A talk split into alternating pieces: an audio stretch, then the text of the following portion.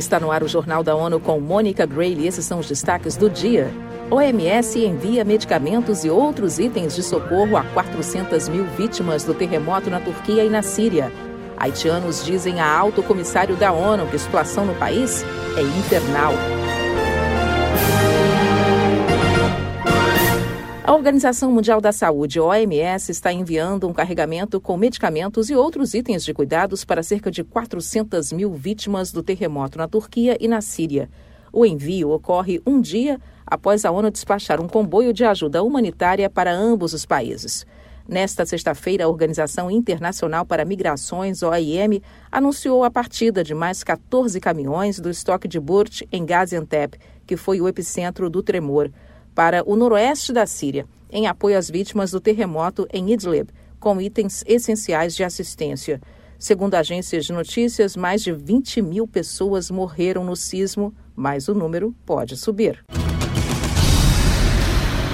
O alto comissário da ONU para os Direitos Humanos, Volker Turk, termina nesta sexta-feira uma viagem oficial ao Haiti. A visita ocorre em meio a uma crise no país, com ondas de violência e o aumento nos casos de cólera. Quem tem mais informações é Eleutério Guevani. Tark esteve na capital, Porto Príncipe, e se reuniu com o primeiro-ministro Ariela Henry, o ministro das Relações Exteriores, Jean-Victor Geniu, e a ministra interina da Justiça, Emel Profe Milce, o chefe de direitos humanos, também se reuniu com organizações da sociedade civil e com vítimas da violência de gangues, incluindo sexual. Tark ouviu vítimas e pessoas que trabalham nos locais controlados pelas gangues. Segundo ele, os haitianos descreveram uma situação infernal. O alto comissário afirmou que cerca de 500 mil crianças convivem com conflito, não podendo frequentar a escola normalmente. Da ONU News em Nova York, Eleutério Gavan. Estima-se que um milhão de crianças estejam fora da escola no Haiti por causa da situação no país.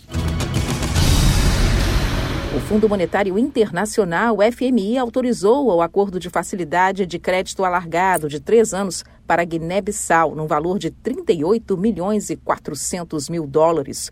Quem tem as informações é a Matijane Candé. A decisão permite o desembolso imediato de cerca de 3,2 milhões de dólares. O valor restante será liberado de forma escalonada ao longo da duração do programa, sujeito a duas revisões trimestrais, seguida de cinco revisões bianuais. A ideia é garantir um monitoramento rigoroso das reformas.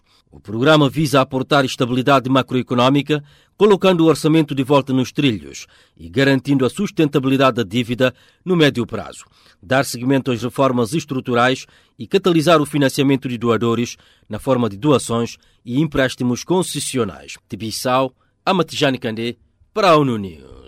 O novo mecanismo de crédito ampliado apoia a recuperação econômica e as políticas para criar espaço fiscal para gastos sociais e prioritários.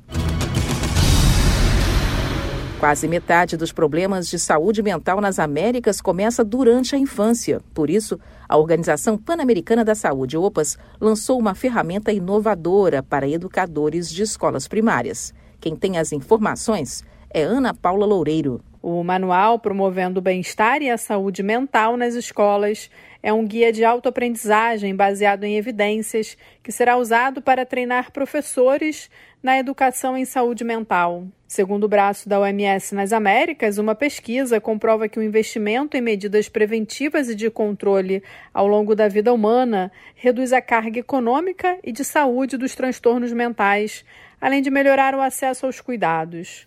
O estudo, recentemente concluído no Suriname e atualmente em andamento na Guiana, também destacou que é mais econômico priorizar o investimento em saúde mental. Da ONU News em Nova York, Ana Paula Loureiro. De acordo com a OPAS, há planos de traduzir a publicação para outros idiomas para incentivar o público leitor.